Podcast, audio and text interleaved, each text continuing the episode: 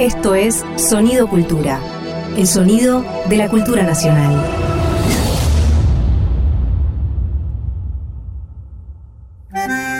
Un perfume de arrabal flota en el aire de la radio. Un farol se enciende en una esquina huérfana. El fuelle se lastima por dentro y sangra en la noche. Una moneda rueda hacia su destino trágico. Veinte centavos por un alma tanguera. Dolores Solá y Hernán Lucero en Eche 20 centavos en la ranura. Un contenido del Ministerio de Cultura.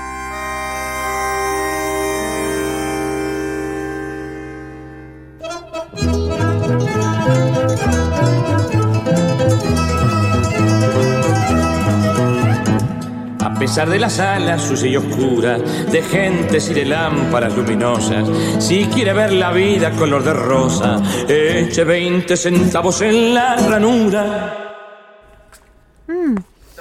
Qué rico olor. Están grabando, Lola, salió así. ¿Podemos Sí, empezar el programa es- así? Mm, ¡Qué Sí, rico olor! Sí, ¿saben qué estoy oliendo? Estoy oliendo un libro que nos acaban de traer de regalo, un libro nuevo. Oyen, ¿quién nos lo trae? Bueno, pero ¿por qué no presentamos el programa antes? Eh, lo estoy presentando. Bueno, ¿qué tal? Eh, mi compañero en, en esta aventura, que es Fernán Lucero, me está llamando al orden porque supuestamente hay que presentar los programas de una forma más formal. Orden. Más formal. Pues no, Orden. pues no, soy Orden y informal. progreso. Estamos en Eche 20 centavos en la ranura, programa de tango del Ministerio de Cultura de la Nación. Estamos, digo, porque estamos con Hernán Lucero, a quien acabo de mencionar. Mi nombre es Dolores Solá. Hola, bienvenidas, bienvenidos. Bienvenides. eh, Bienvenides. Y estaban oliendo un libro que trae un gran ¿Ya lo vas a decir? amigo. ¿Ya lo No, vas a no, decir? voy a decir que es un gran amigo, querido. ¿En serio? Sí, o sea, a ver, vamos a decir la verdad. Pensá es muy amigo, muy de, muy es muy bien lo que amigo vas de a decir. Hernán Lucero. No es amigo mío, pero lo quiero. Ah, ¿viste? Lo quiero. Es un amigo de esos que uno tiene. eh, me voy a hacer amiga de este tipo en algún momento. Así. Ajá. Bueno, no sé qué. Dos amigos te vas a hacer hoy. ¿Sí? Dos amigos, sí, sí. Al, al otro señor es la primera vez en mi vida que lo veo. Te- pero ya- pero desde no- ya te digo no que puedo sí. regalar halagos así, no más porque no me va a creer el otro. Bueno, ¿qué programa? El que sí conozco. Escúchame, y pero después vamos a charlar por teléfono con un amigo tuyo. Ay, parezco Roberto Carlos, pero sí, en el otro, en el caso de, mm, ¿Con del quién? segundo invitado es mi amigo. ¿Quién es el segundo invitado? Jorge Alemán. ¿En serio? ¿Vamos Sí. a charlar con Jorge Vamos Alemán? a hablar ah, pero con ¿qué programa tenemos Alemán, hoy? Que está en la Argentina, Sí. que se volvió después de la larga cuarentena en, y desesperante en Madrid. Sí, tenemos un programa muy polenta. Y vamos entonces, ¿qué te parece? Vamos con el gordo Alorza, vuelve el tango. Adelante. Me leyó una gitana en la borra del café que vuelve el tango. Y que vuelva nomás si está en su casa. Bienvenida de mates y gorriones. Bienvenida de vinos y de farra. Por su primer amor, que fue milonga. De su primer amor, que fue guitarra. Y vuelve el tango, señoras y señores. Vuelve el tango, como bien dice Alorza. Y hoy de la mano de. mm, A ver, a ver si podemos. A ver, a ver si cabe el término. A ver si cabe el término, en este caso, el término cantautor. A ver si cabe el término de cantautor dentro del tango. Sí cabe. Sí, no, recontra cabe, pero es como. ¿Y quién lo hizo es caber? tan amplio. ¿Quién lo hizo caber? ¿Cómo quién lo hizo caber? Claro. ¿Quién Es- inaugura ese término en el ¿Cantautor? tango? Claro. No tengo idea. Eh, Cedrón. Copani. Cedrón. Ah, El Tata Cedrón. sí, es el primer cantautor y, me- quizás sea Gardel el primer cantautor, Y pero ¿qué sí. sería un cantautor? y alguien Uy, que canta y, a- y autoría eh, Pues- y escribe. Mira, te propongo algo. ¿Por qué no presentamos a nuestro invitado Sí, de hoy? A yo me nuestros voy invitados por las de ramas hoy. con una facilidad, pero asombrosa. Y bueno, Presentalo vos, que es tu amigo. Bueno, señoras, señores, hoy vino a compartir sus canciones con nosotros y a ver si es verdad que es un cantautor o no, etcétera, Es etcétera. Mucho más que un cantautor. Nuestro Max Aguirre, un aplauso, por favor. Buenas, buenas, buenas, buenas, buenas. ¿Te aplaudís a vos mismo, Aguirre? Porque te hago, te hago, te hago la, la palma, te hago las Es, palmas. además de cantautor Sí. y de escritor y de historietista y dibujante que yo, es Es claro. claque. Claro, exactamente. Te hago, te hago la segunda. Éramos pocos, conviene. Bueno, bienvenido, Aguirre, querido. Muchas gracias, muchas gracias por la invitación. Y no solamente vino Max Aguirre, sino que vino con su compañero, guitarrista, director musical, etcétera, Andrés Dreamer. Gracias, Dreamer, por venir. Bueno, Aguirre, Dígame. eh, ¿sos un cantautor en el universo del tango? Yo creo que en algún punto sí es una discusión larga que es un cantautor. ¿Qué es un cantautor, Eh, Aguirre? Es una discusión larga que es. Entre nosotros sí. Ah. Eh, En viene tres- de, viene de Ah, lejos, viene de lejos. En dos o tres líneas, ¿qué es un cantautor? A mí me parece que es un tipo que, que tiene una propuesta estética que responde y que la lleva a cabo él mismo. ¿No? O sea, me parece que pasa por ahí, ¿no? No es. Y, Pero los cantores también tienen una propuesta estética que llevan a cabo. Sí, pero, de No, pero sus, es con sus canciones. O sea, o sea, como que la propuesta estética. Me parece que un, me parece que un cantor lo que hace cuando tiene una, una propuesta estética muy fuerte él es apropiarse de la canción de otro y, y- y en algún punto ponerle un- una carga autoral muy grande, ¿no? Lo hemos hablado mucho, qué sé yo. Me parece que un gran ejemplo de eso es Liliana Herrero. O sea, es Claro. casi una compositora, ¿no? Pero no es lo mismo. Pero no es lo mismo que un cantautor. Me parece que un cantautor tiene como. Hay como un planeta ahí que el tipo inventa, que en el cual es como muy su propia vara. ¿Y cuál es el planeta que vos te Y inventaste? además, perdón, eh, uno le exige cosas distintas a un cantautor que a un intérprete. Ajá. Estoy de acuerdo. Estoy de acuerdo. Sí, sí. Me parece que hay una relación más cercana a cierta idea, a utilizar el canal de la música como, como un canal de expresión y muchas veces con menos virtuosismo incluso musical, porque en realidad es como una búsqueda, es como el tipo decide pintar, de hecho hay muchos ejemplos, Aute, ¿no? O sea, un tipo que escribía, que hacía animación, que hacía pintura y hacía canciones. Es como, bueno, esta idea se me ocurrió en donde la pongo, capaz que si se le ocurría hacer una obra de teatro, hacía una obra de teatro. Sí. Claro. Me parece que es, mm, tiene más como esa relación, es un tipo... Pero además a un intérprete uno, o sea, uno lo justifica solamente si canta muy bien, porque es un intérprete. En cambio, a un cantautor, uno puede decir, bueno, el tipo está, su universo forma, es más amplio que cantar bien. Es como un contrato que se... Yo creo que más que en muchos otros aspectos es un contrato estético que se firma. O sea, yo siempre digo que cuando alguien no me termina de cerrar, pero considero que soy yo el que me estoy equivocando más que él, que él eh, Mira, digo, haces esa reflexión. y sí, sí, y sí, claro. ¿Cómo, ¿Cómo es? A ver, me lo y perdí. ¿Cómo claro, es si a mí, eso? si un tipo que realmente me doy cuenta que tiene una valía artística poderosa e indiscutible, y yo soy el que no la estoy entendiendo, el que no estoy pegando onda con eso, le tengo más confianza a él que a mí. Algo, algo no me estoy dando cuenta yo. Ajá. ¿Entendés? O sea, pues, si no sería el, que yo soy el, el centro de toda razón y justicia. Pero también está el gusto.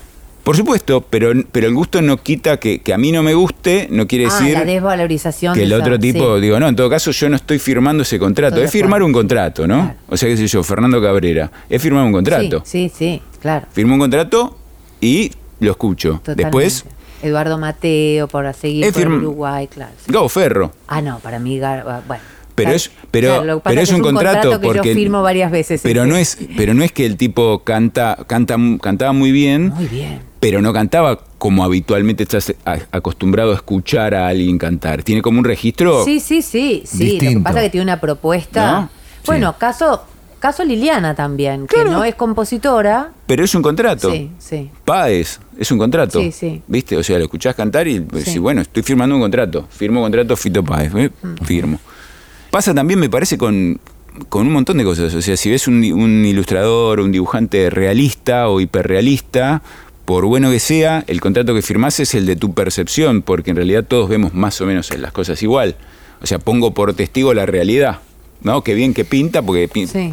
Ahora, si el tipo es como más eh, Abstracto, abstracto, sí. personal, qué sé yo, no sé. Puedo poner ejemplos desde Gorriarena a, a donde quieras. Firmás un contrato con el tipo, le crees al tipo. Muy bien. ¿Y cuáles serían las cláusulas entonces que tiene el contrato que firmaríamos con vos? Mira, a mí me parece que yo hago canciones, en el caso de las canciones, ¿no? Eh, pero creo que las canciones son, en mi caso, parte de un universo que, que se interrelaciona. Si lees mis historietas, hay como, hay como vínculos, hay como ciertas maneras, ciertos tonos parecidos. Para quienes no, no lo sepan, pueden leer las historietas, la tira, mejor dicho, de Max Aguirre todos los días en el diario La Nación. Tira que se llama Genio y figura. Genio y Figura, Que todos piensan que es porque me la doy de canchero y en realidad es porque... porque se la da de canchero. No, porque Genio y Figura en realidad en algún punto es lo mismo que el título del disco, que se llama Terco, el disco que saqué hace dos años. O Qué sea, buen nombre, Terco. Genio diría. y figura hasta la sepultura quiere decir Sí. que el tipo no va a cambiar nunca. No es que el tipo es un genio. Testarudo, Es un testarudo, llamarse, claro. Entonces, eh, ¿cómo- ¿cuáles serían las cláusulas del contrato que firmaríamos Me con parece vos? que yo, me parece que yo eh, pienso las canciones con pilcha tanguera, inevitablemente. ¿Por qué? ¿A qué se debe? creo que porque sé más de tango que de música. ¿Y por qué sabes más de tango? Y porque en mi casa sé. Más de tango que de música. Claro, Está bien eso. claro. Está bien. Claro. Eh, ¿En tu casa qué? Se escuchaba mucho tango, se hacía tango, mi vieja cantora, mi viejo, ¿los conoces? Puli Ortega es Me han una dicho que enorme una- cantora de una tango.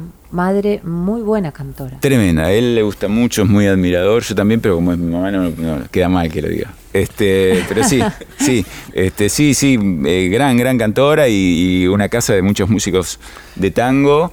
Y entonces, bueno, Y aparte Adolfo, guitarrista, el, el viejo Aguirre, digamos. Sí.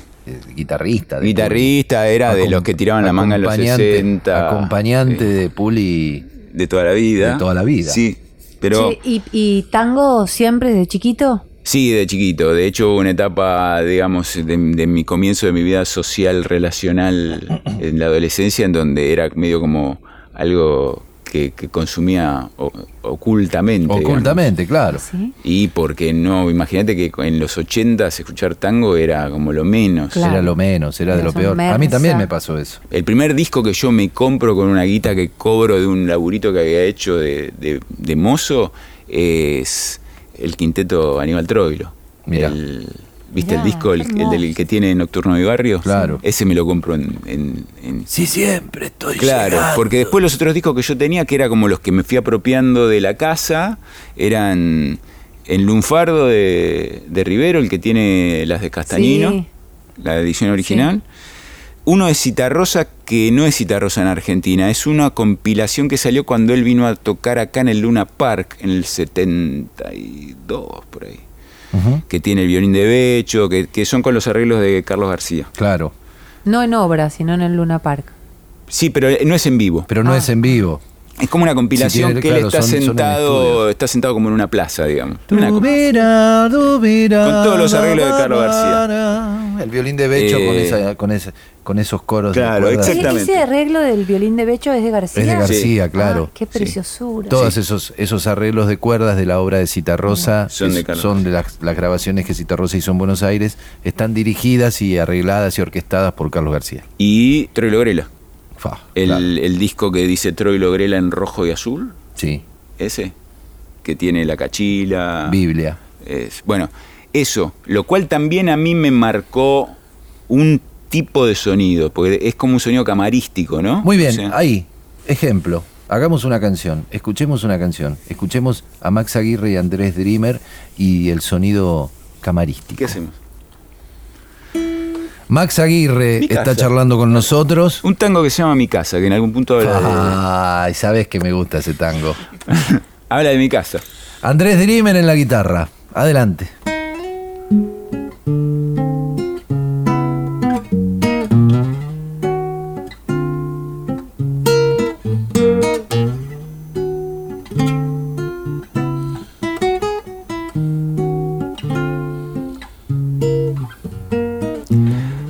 Como buscar entre retazos, cajas repletas de olvido y soledad, un aroma, un recuerdo, un cielo azul, inmensidad.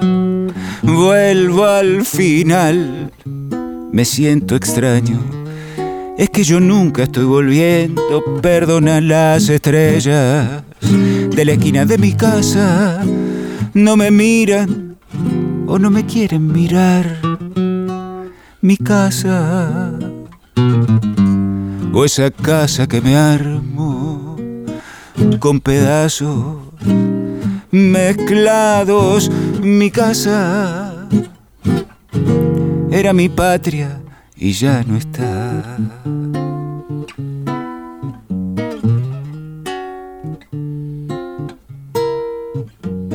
Lejos y allá buscaba abrazos. Cuando tenía el corazón para estrenar amores baldíos que ansío de recordar y al fin desando pasos. Aunque sé bien que no hay donde regresar las calles que he pisado pasado sin tiempo ni lugar mi casa o esa casa que me armo con pedazos mezclados. Mi casa era mi patria y ya no está. Volver con la frente marchita. No hay dónde volver.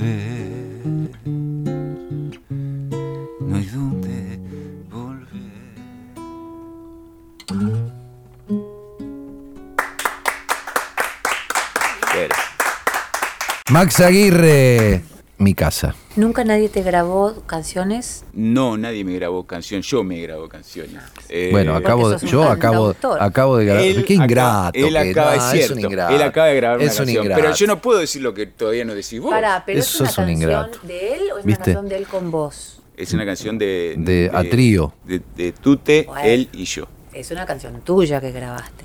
¿Y de él? Sí, bueno, pero yo estoy hablando. Hay que tener que escuchar la parte que, escribió él. Alguien diga, quiero cantar ese tango que vos cantás, que lo conocí por vos, no que lo no, compuso con él. No, sí, este tango en particular. Estoy tratando de salvar esta amistad. No, por favor. Ya está, y, y algunos, algunos, algunos otros han gustado. Supongo yo que en algún momento a alguien le parecerá interesante. Me parece.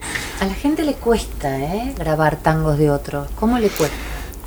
Sí, me parece que hay como una, hay como una intención ahí medio de, de, que grabo mis temas o cosas por el estilo, lo cual a mí me parece muy bien, me parece bárbaro y comprensible. En mi caso, yo, mm, si no hubiese tenido temas que, mostrar, lo hubiese hecho caseramente grabar algo por, por gusto y ya, pero no me, nunca me pareció, o sea, me parece que el tango tiene como un canon de cómo se canta, que está, que en algún momento fue extendido en su expresión con, con Goyeneche, digamos, con el, Goyeneche más eh, ¿no? Más, viejo. Claro, pero me parece que ahí tiene un canon de una manera de cantar y hay tantas versiones y se siguen grabando versiones tan buenas, ustedes dos, por poner buenos ejemplos, es que acá tengo presentes, que no me parecería que yo pueda aportar nada cantando un tango. Sí en una reunión, sí en un show, o sea, como un,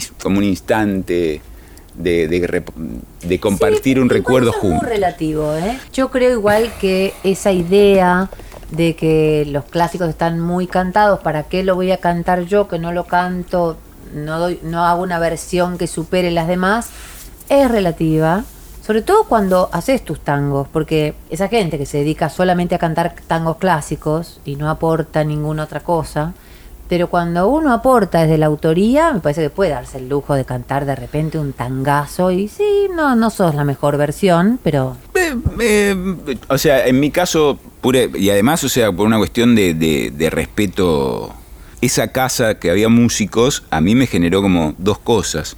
O sea, por un lado me generó decidirme todavía más a ser dibujante porque yo dibujaba mejor que todos ellos, pero no tocaba mejor la guitarra que todos ellos, no cantaba mejor que todos ellos. Y por otro lado también me cercenó mucho las intenciones musicales adolescentes en algún punto, lo pienso ahora desde acá. O sea, yo no era, yo no tuve banda adolescente de rock and roll, digamos, porque cuando me juntaba lo que me pasaba era que, la torpeza del músico primerizo que está arrancando, yo no lo podía entender pero no lo podía entender porque tenía naturalizado que, qué sé yo, no sé, mi tío te preguntaba, ¿qué tono? ¿En qué tono? Eh, El tío de Max Aguirre, hay que decirlo, fue un gran guitarrista. Un gran guitarrista De de, esos tango guitarristas, y es- música criolla. Se llamó Adolfo Vega. sí. Enorme violero, enorme, Ah, enorme. Que ha de. Claro, pero viste, viste el violero parrillero de Sí, sí. toda la historia que te dice, bueno, empezá a cantar y te, te acompaña y se sabe, es la fonola viviente que se sabe todos los tangos, con todos los arreglos, en todos los tonos. Y Sí. ¿cómo puede estar haciendo eso? ¿Cómo tiene en la cabeza todo eso? Bueno, entonces, claro, yo iba a sa- ensayar con tres pibes que le, le decía, no, cambiemos el tono y me miraban todos como diciendo, ¿de qué estamos hablando? Bueno, nos juntamos dentro de dos semanas. Yo me aprendí toda la partecita en este en este. Estamos charlando con Max Aguirre, que vino aquí al piso a visitarnos con Andrés Dimmer, gran músico, guitarrista. Y acá nos está contando Max acerca de sus patios, sus esquinas, sus cielos y sus patrias perdidas en sus canciones. A ver si encontramos algo en las canciones. ¿Qué te parece, Aguirre? Cántate otra. Ni alcanzará, hacemos, que es otro tango. A ver. Un tango, un tango neoyorquino. Ni alcanzará. ¿Ni alcanzará? Sí, ¿Y por qué es un tango neoyorquino? Porque en realidad es una, es una canción de un, de un tipo que se llama Mark Anthony eh, Thompson, Ajá. que tiene una banda que se llama Chocolate Genius Incorporated, que es una banda armada con músicos que tocaron con, con músicos de un trío que se llama Medesky Martin and Wood, con Medesky, con tipos que tocaron con Pat Metheny, o sea, así sesionistas así tremendos. Sí. Y tiene un tema que es este, que yo cuando lo escuché en una versión eh, muy acústica y chiquitita en el Central Park, no yo en el Central Park, sino que vi la, la grabación, este, dije, esto si lo corro un cachito así, lo pongo para acá, es un tango. Busqué la letra y la letra era un tango. ¿Y entonces? y entonces hice un tango. A ver. ¿Lo, lo traducís o...? Es o- prácticamente, eh, o sea, es casi la traducción exacta con la lógica que yo prefiero que es adaptarla al castellano, porque si no, pero dice lo mismo. Adelante.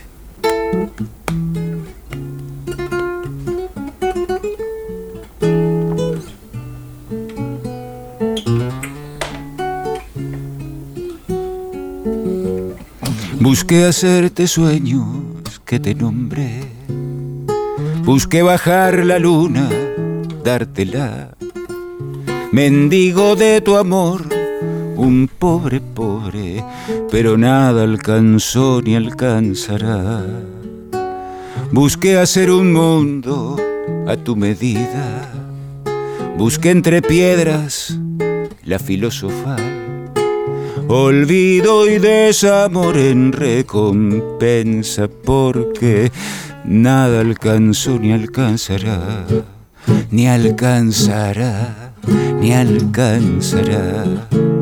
Nada alcanzó ni alcanzará, ni alcanzará, ni alcanzará.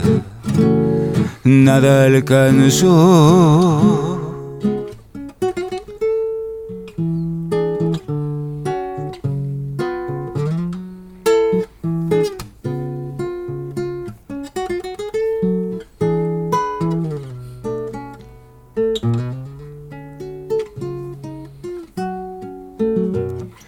Busqué el dorado, lo volví tu casa.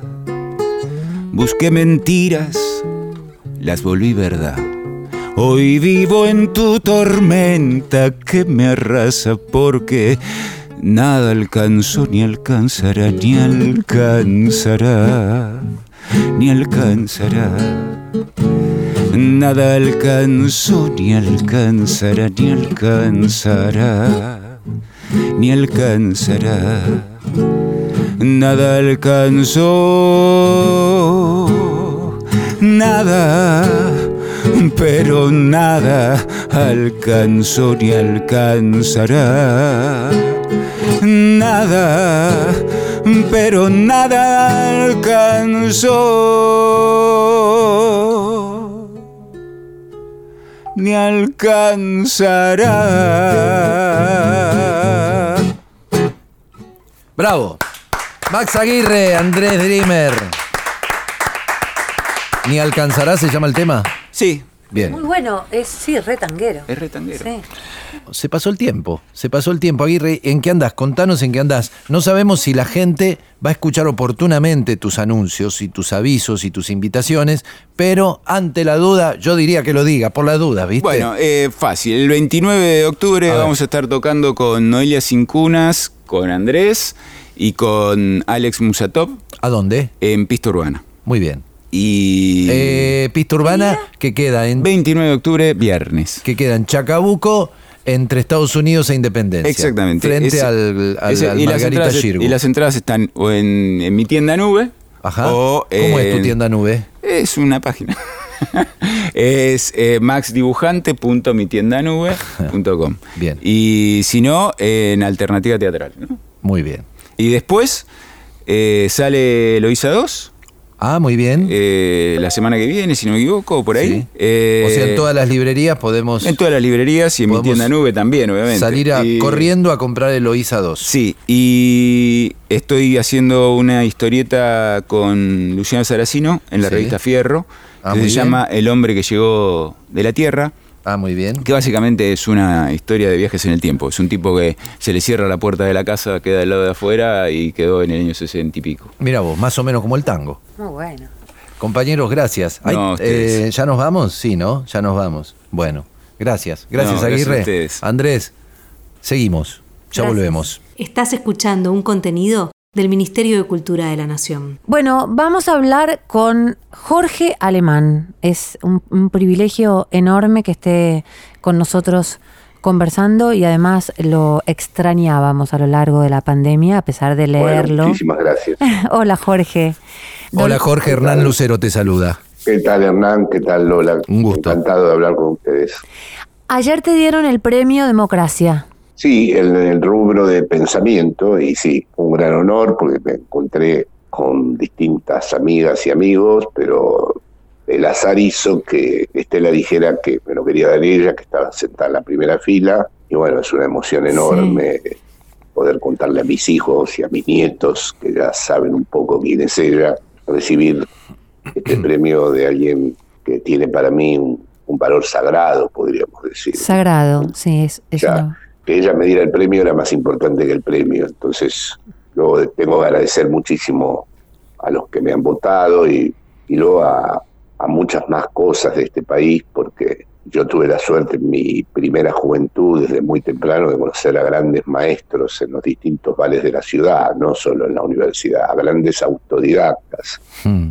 Los autodidactas no son los que no tienen maestros, sino los que los saben elegir. Claro. Y, y bueno, todo eso me ha dado siempre la cuerda en la que me sujeté en España. ¿Desde cuándo estás sin en dejar de- España? Hace 45 años, Lola. O sea, es una cifra ya que me supera. Mm, Podemos Pero hablar de un corazón partido al medio ya.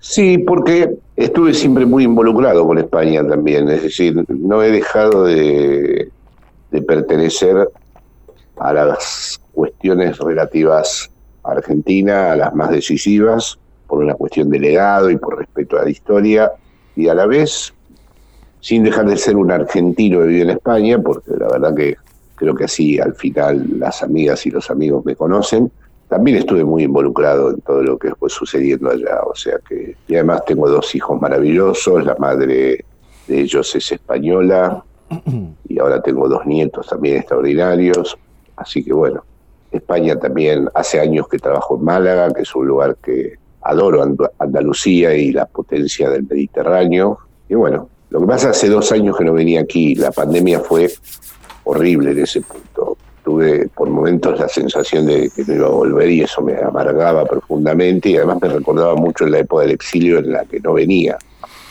Claro. Yo me había hecho muy a la... Era una parte, digamos, clave de mi vida venir aquí y, y hablar con las amigas, los amigos. Tengo participo de grandes conversaciones y en el medio de la pandemia además he perdido amigos de aquí. Sí, Como Horacio. Por ejemplo, Horacio, Sí. al que le dije el premio, ¿no? Horacio González. Sí. Jorge, a propósito de lo que mencionabas recién, de los autodidactas que fuiste, si no escuché mal, conociendo en los bares, dijiste, ¿no? ¿Puede Sí. ser?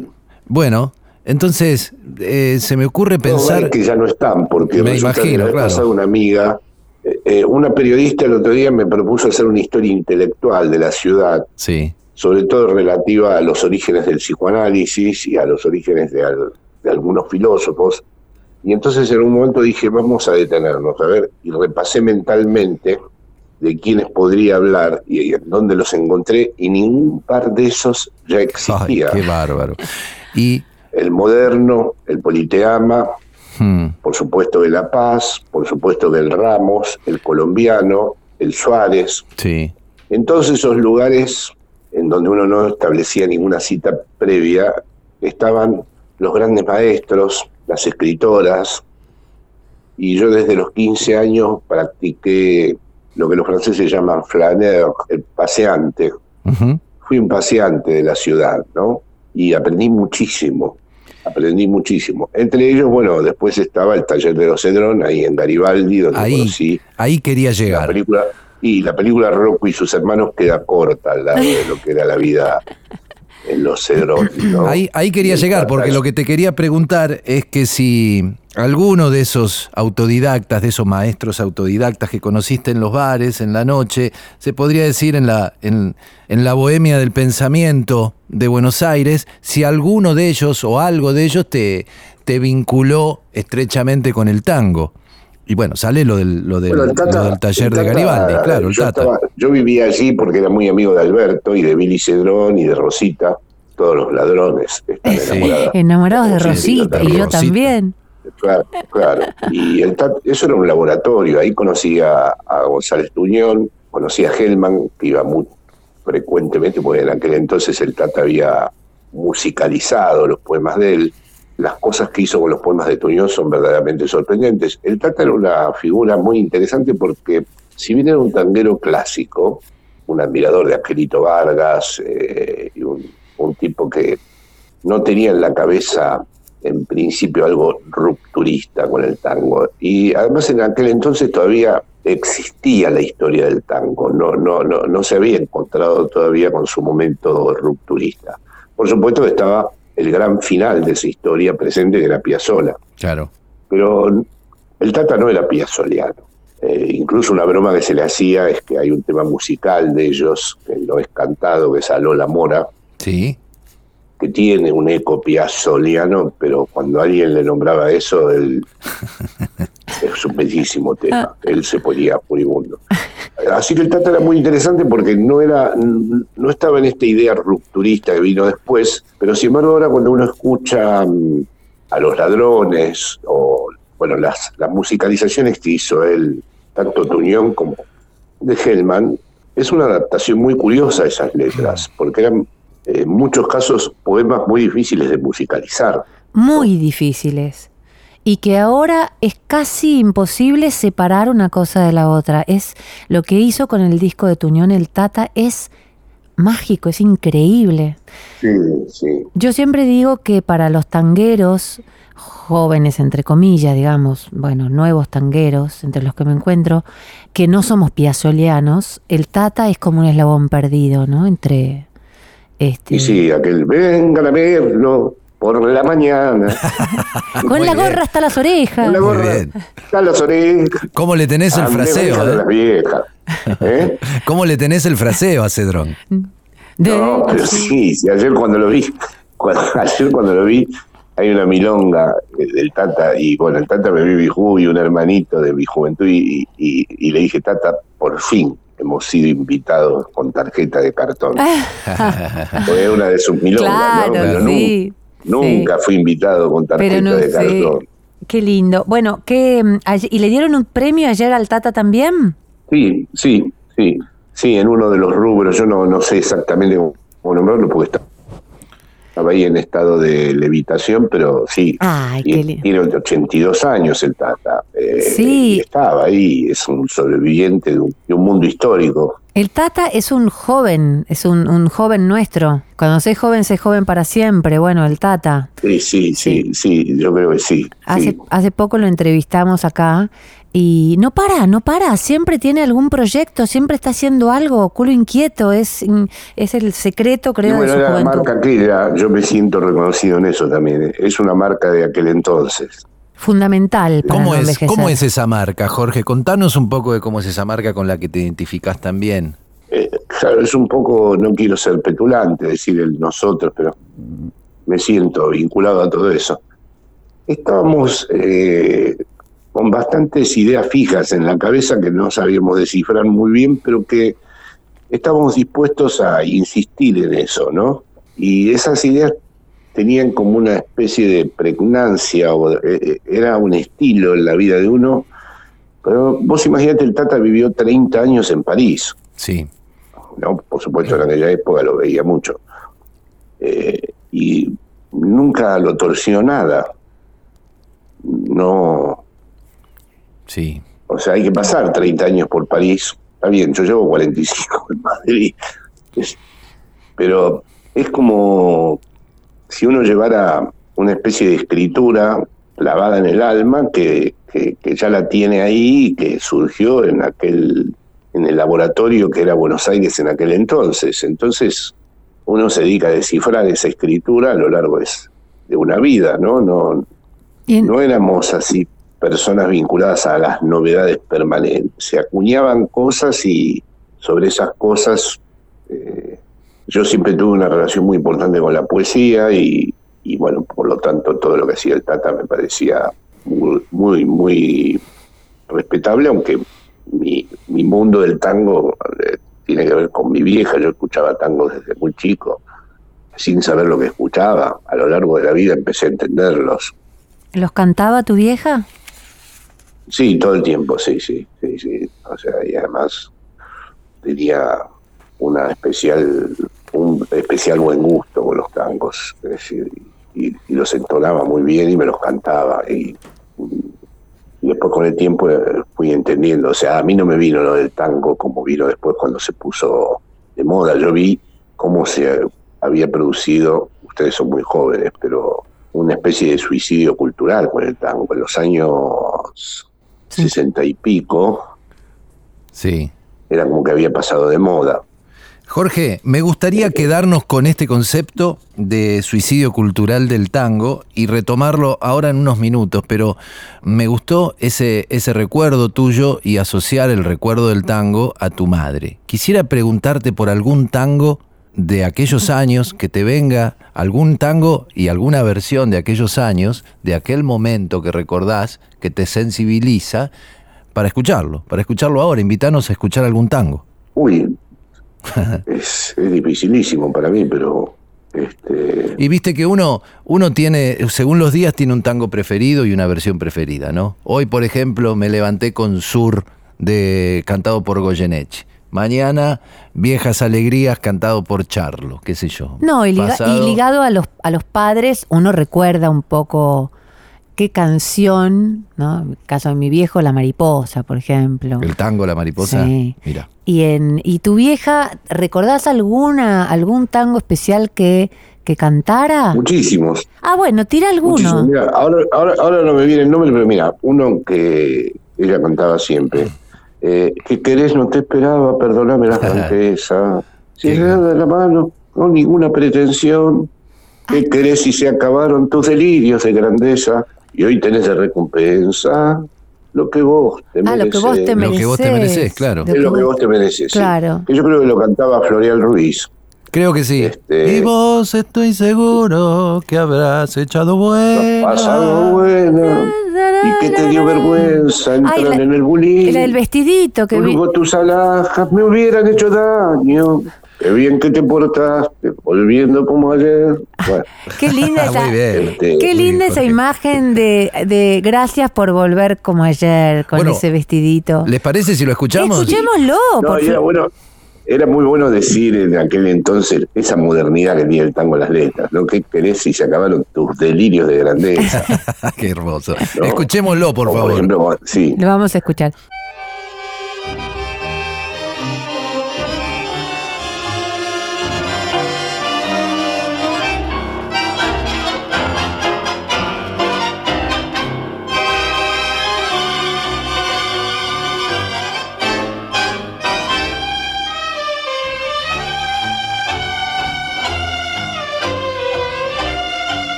No te esperaba, perdóname la franqueza.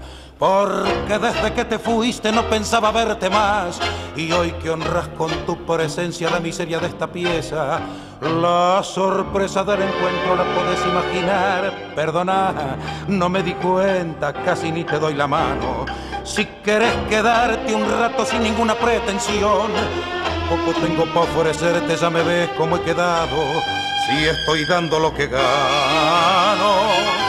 a pagar mi metejón. Y vos, estoy seguro que habrás echado buena y que te dio vergüenza volver por el bulín. Ya no andarás cuerpeándole al hambre y a la pena. Vida noche y día será un solo festín. Me alegra que hayas vuelto después de todo un año con ese vestidito que yo te regalé tu lujo, tus alhajas me hubieran hecho daño. Qué bien que te has portado volviendo como ayer. ¿Qué tenés? Estás llorando. No te pongas de ese modo. Si no vas a consolarme con tenerme compasión, no.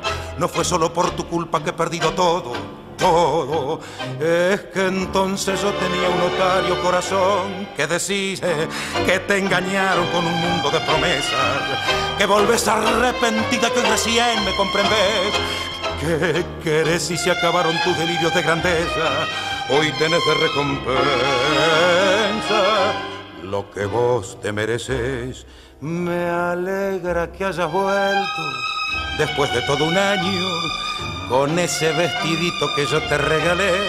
Tu lujo, tus alhajas me hubieran hecho daño. Qué bien que te has portado, oh, volviendo como ayer. A mí me gusta mucho eh, la ternura hacia la mina que lo jodió. Es decir, eh, te agradezco que hayas... terminaron tus delirios de grandeza. Es decir, tuviste delirio de grandeza, terminaron y yo soy tierno igual con vos y con tus delirios de grandeza. Eso es divino. esto, yo me he peleado muchas veces en España porque dicen que el tango, bueno, eh, ahora es terrible la agenda, bueno, son todos machistas, los tangos son matirulos y, y o, ese lugar común que hubo en España, es el lamento del hombre engañado. Es que les pasa como con el peronismo, no lo entienden. Sí, claro, las letras tienen otra complejidad. ¿no? Porque incluso un tango con un final terrible de Canta Rivero, cuando me entres a fallar, sí. el tipo... hacerte saltar para arriba. Claro, ese final, ¿no? Sí. Pero me sobra bravura para hacerte saltar para arriba. Que es terrible, pero antes hizo un montón de cosas bellísimas. Sí. Vos sabés que leí me mi, vida, le demostró que su vida era pura ficción y que él tenía otro modo de ver y filosofar. Eh, el otro día leí que era el tango preferido de Perón que Perón había elegido. Cuando me interesa fallar. Sí, sí. Ah, mira vos. De es que tiene un momento bellísimo, ¿no? De todas eh, maneras, hasta eso último. Sí, quiero seguir. quiero, que sigas cantando. no, eh, Vos me torciste la vida, me dejaste en mi camino. Vos me torciste la vida, claro, claro, es, es, es impresionante, ¿no? Lo que pasa que también hay que tener una visión de, ternura sobre ese macho, digamos, que después de decirle tantas cosas, de entregarse tanto a la mina, le dice, bueno, guarda que yo a mí me sobra bravura.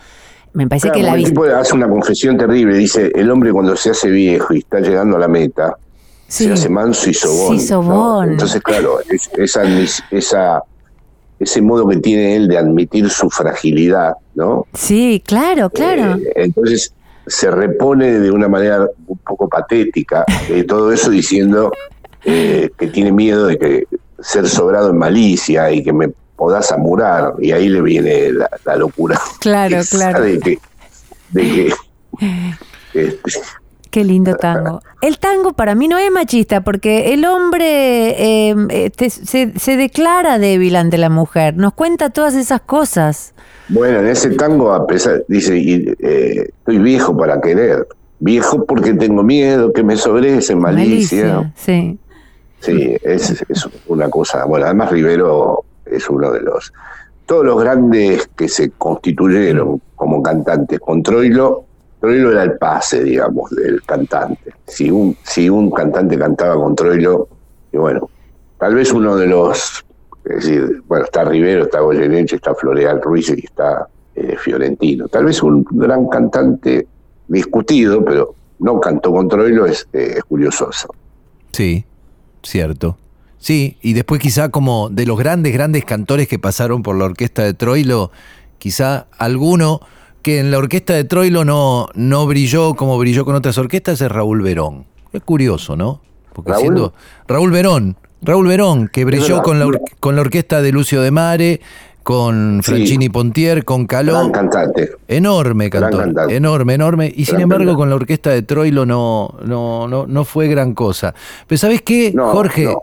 Había, habíamos puesto un paréntesis en el concepto tuyo de recién acerca del, del suicidio del tango, ¿no? En los años, en los Ah, años bueno, porque 60. este país, como no, no, no tenía una historia así densa y consistente, de golpe apareció el Club del Clan. Sí, Yo de joven fui periodista de rock, ¿no? Y por supuesto ya el Club del Clan lo mandamos para la historia, ¿no? Porque empecé a trabajar de periodista de rock cuando emerge el llamado rock nacional.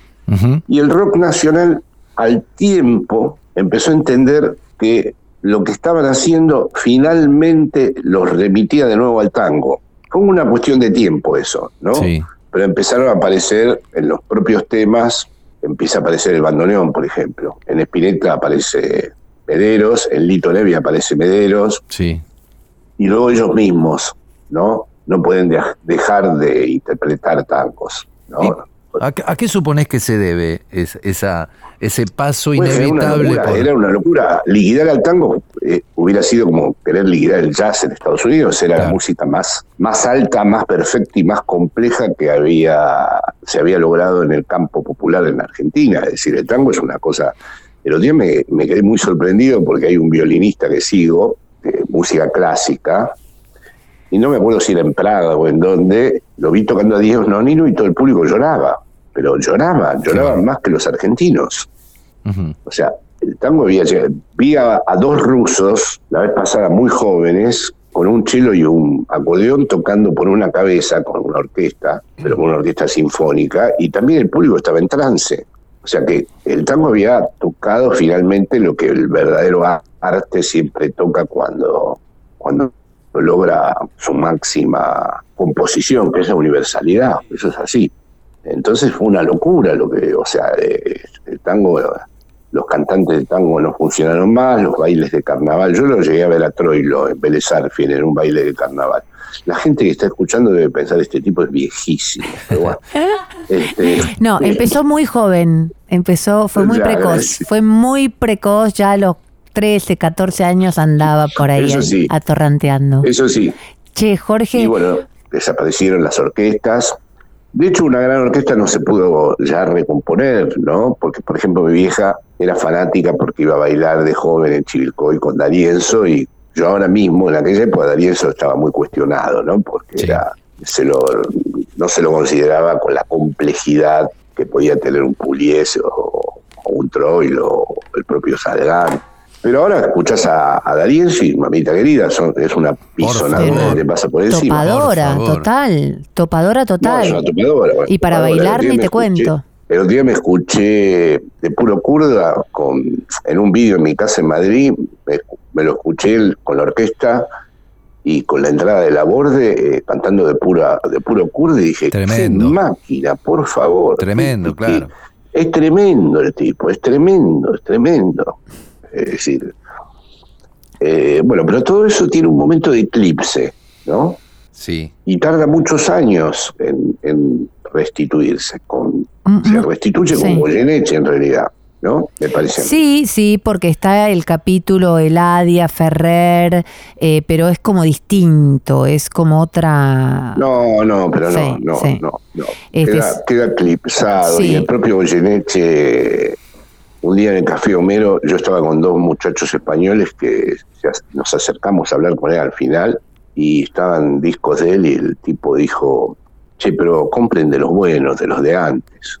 Mirá, tipo tremendo. el mismo que había, que había inventado esa manera extraordinaria de cantar a lo Sí. último, eh, Sí. como gran cantante de tango que era, sabía sí, que sabía. la verdad estaba antes. Obvio, claro. Siempre. Sí, sí, los rockeros se han enamorado de ese último Goyeneche, pero el primero es. Bueno, Jorge, se, No. terminamos el programa con vos. eh, eh, supuestamente íbamos a pasar música y otras músicas, pero la verdad es que estaríamos hablando de verdad mucho. Bueno, Lola, vos me tenés que cantar, por favor. Yo mañana eh, te voy a de- cantar. Yo- Sí, la de yo sé que es mentira.